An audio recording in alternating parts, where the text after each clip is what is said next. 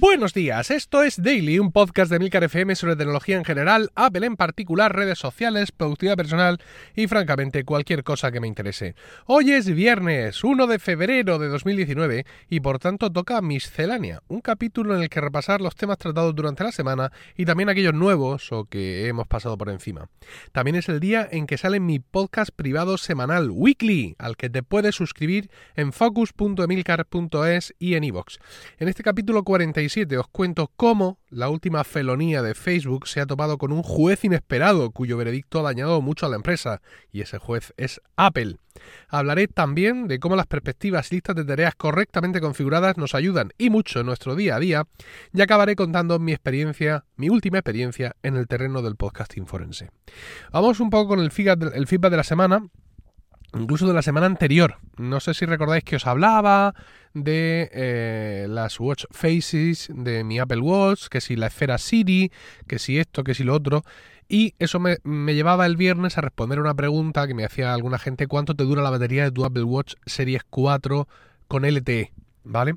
Y yo decía pues que un día y medio y que llevaba el LTE siempre activado. Bueno, pues me, me aclara Treki23, eh, consumado experto en Apple Watch, que da igual que yo lleve el Apple Watch con el LTE, el LTE siempre activado porque siempre que el Apple Watch sienta la presencia de su iPhone, ese LTE no va a estar activo. Con lo cual no tiene sentido que yo vaya activando y desactivando, bien por mí entonces en cualquier caso.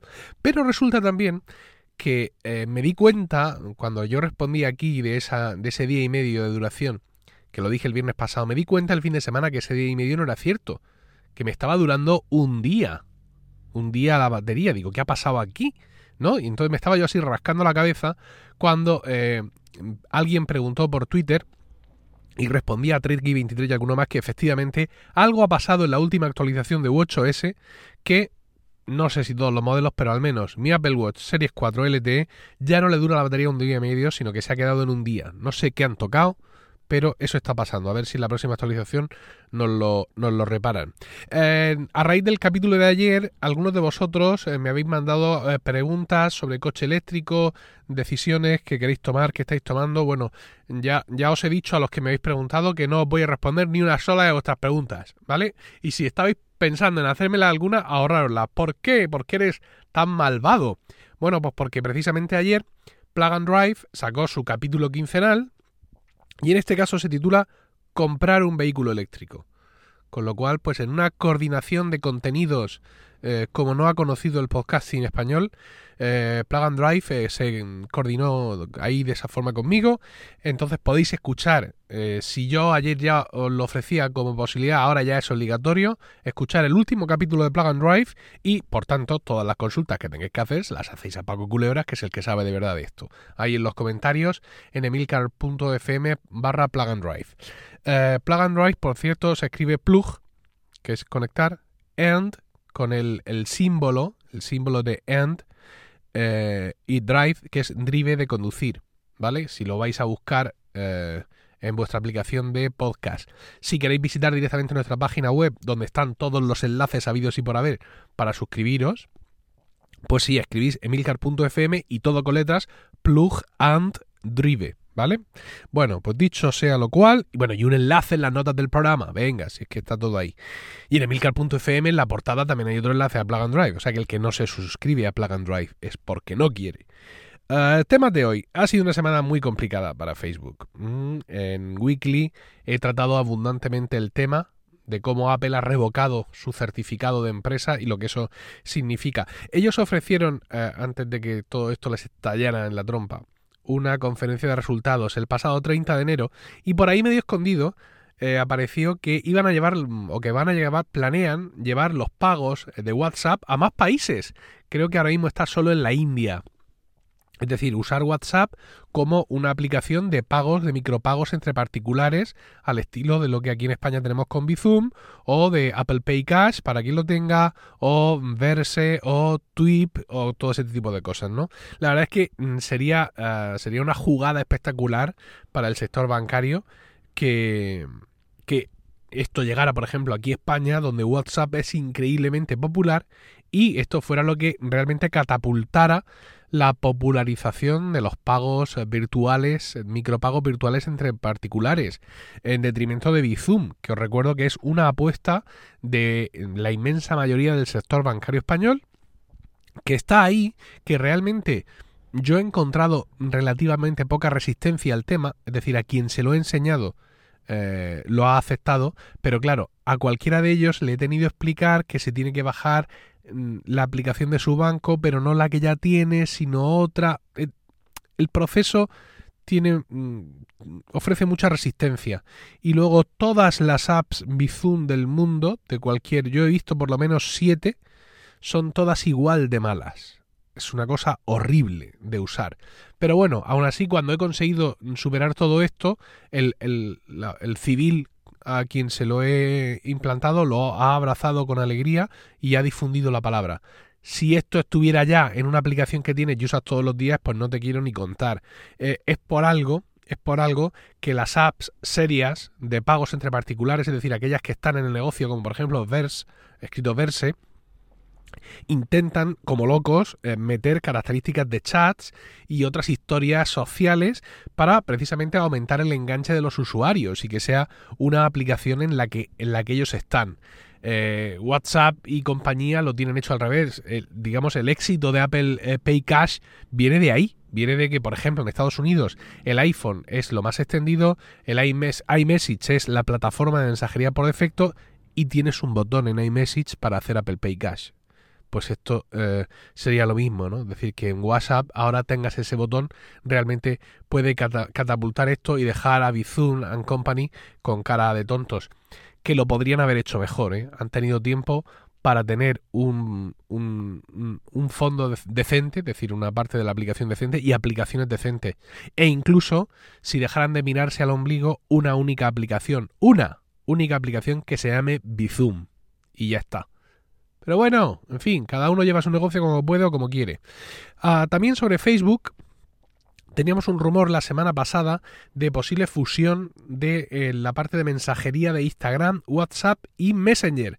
Pues os podéis imaginar cuando salió el rumor, los reguladores, eh, los distintos eh, estamentos del gobierno federal norteamericano, de la Unión Europea, mm, contratando abogados por trillones, preparando ya las demandas, las eh, comisiones de investigación, toda esa locura. Bueno, pues precisamente en esta conferencia de resultados que os he comentado, Mark Zuckerberg confirmó eh, diciendo que, bueno, pues básicamente diciendo, ven aquí, tonto, que te va a gustar, es lo que venía a decir el hombre. Dice que está en una fase muy inicial, ¿no? Que efectivamente que lo están pensando, pero que, pues que se lo, lo comentaron el otro día, así por encima, yendo por el pasillo o alguna cosa así, una fase muy inicial de cómo podría funcionar, una fase muy inicial, mm, digamos, de diseño y que no llegarían en ningún caso antes de 2020. Sin embargo, ya nos quiere vender sus virtudes. Dice que esto funcionaría como una capa sobre el sistema SMS actual, es decir, al igual que hace iMessage, y que esto traería más seguridad y mejoraría la experiencia de usuario. Eh, hay que tenerlos muy bien puestos para hablar de seguridad siendo Facebook, pero bueno, ah, con la compra de WhatsApp, eh, Facebook ya le metió un gol por toda la escuadra a todos los reguladores, un gol que ha escocido especialmente en el seno de la Unión Europea. Y bueno, eh, han aprendido, son más viejos, son más listos. Yo estoy seguro que están esperando esta maniobra con ansiedad para devolvérsela a Facebook y darle, darle donde, donde se merece. Eh, para terminar, no sé si conocéis una serie de HBO, tres temporadas, súper intensa, una serie dura de ver. Se llama The Leftovers. Eh, se basa en, en, el principio de que un día, mm, creo que es el 10% de la población desaparece. Pero que desaparece, pero que se evapora. O sea, que estás hablando con fulano en el coche, giras a la izquierda para ponerte el cinturón y cuando miras a la derecha no está. Una cosa así. Entonces, claro, aparte de no saber qué ha pasado, que no termina de ser tampoco el, el objetivo de la serie, el averiguar qué ha pasado, se crea un, un, un trauma vital en la población que queda, en los restantes de Leftovers, que los mantiene eh, acogotados. Ya os digo que es una serie muy dura. ¿eh? No es, digamos, una serie eh, de corte de estas típicas series donde hay una desaparición, donde un avión se no sé qué, y que son series medio entretenidas. Eh, no, no. Esta es una serie eh, la palabra, es jodida de ver, ¿vale? Es jodida de ver. Bueno, pues como si esto fuera de leftovers, aunque sin tanta implicación, que me, ha salido mal la sección porque lo he cargado muchísimo, ah, hoy una serie de podcasts han desaparecido de vuestras aplicaciones de podcast. Bueno, no han desaparecido, pero han publicado un capítulo diciendo que ya no van a estar más. ¿Qué es lo que ha pasado? Pues sin tanto drama, insisto, como de Leftovers, porque me ha salido mal la comparativa, eh, hay una serie de podcasts que se han unido al programa Evox Originals. ¿Qué es Evox Originals? Pues es una serie de podcasts eh, que llevan ese sello y que vas a poder escuchar, pero solo en Evox. ¿Vale? Al igual que las series propias de Netflix solo están en Netflix y las series propias de HBO solo están en HBO, pues más allá de que algún acuerdo puntual en un momento dado para sacarla en otro sitio, pero tú las tienes allí, pues los podcasts Evox Originals solo los vas a poder escuchar en Evox. Entonces, si tú estabas usando tu aplicación de podcast para escuchar, por ejemplo, Crónica en Negro o eh, La órbita de Endor, pues eh, se ha acabado. Se ha acabado. Habrán publicado un capítulo corto, mm, lo último que habrás visto seguramente, y si entras y actualizas, donde te dirán que van a seguir publicando, pero que los tienes que escuchar en iVoox. ¿Voy a tener que pagar? No, no vas a tener que pagar. Simplemente es que tienes que usar la aplicación de iVoox o meterte en la página web de iVoox para escuchar ahí esos programas porque ya dejan de estar omnipresentes en todas las plataformas y únicamente van a estar en iVoox. Es cierto que algunos de estos programas ya tenían capítulos de pago, eso va a seguir así, pero los capítulos gratuitos que todos escuchábamos en nuestras aplicaciones de podcast, pues ya no los vas a poder escuchar en las aplicaciones de podcast, sino que los vas a tener que escuchar igual de gratuitos en la aplicación de iVoox. Un movimiento súper interesante, un movimiento ah, que hace temblar los cimientos del podcasting per se, de su propia definición, eh, existe un antes y un después de este 1 de febrero y de todo esto voy a hablar, como os podéis imaginar, de forma súper extensa y abundante en el capítulo de Promo Podcast, mi podcast de podcasting, que voy a grabar esta tarde. Mientras tanto, espero vuestros comentarios sobre todo esto en emilcar.fm barra daily, donde también encontraréis otros medios de contactar conmigo y no olvidéis suscribiros a focus.emilcar.es planes desde 1,99 euros al mes que te dan acceso a distintas colecciones de videotutoriales. Pero todos esos planes incluyen Weekly, mi podcast semanal sobre Apple. ¿Qué capitulazo me ha salido hoy? No es porque sea mío, no es porque quiera ah, haceros la promo para que os suscribáis y me paguéis un, un eurillo, pero hoy me ha salido un capítulo, qué contento estoy. Bueno, es un podcast, como os decía, semanal sobre Apple, productividad y podcasting, que también está disponible en iVoox, también pagando allí, que hay también un sistema para eh, podcast de suscripción. Precios para todos los gustos y todos los intereses. Que tengáis un maravilloso fin de semana, un saludo y hasta el lunes.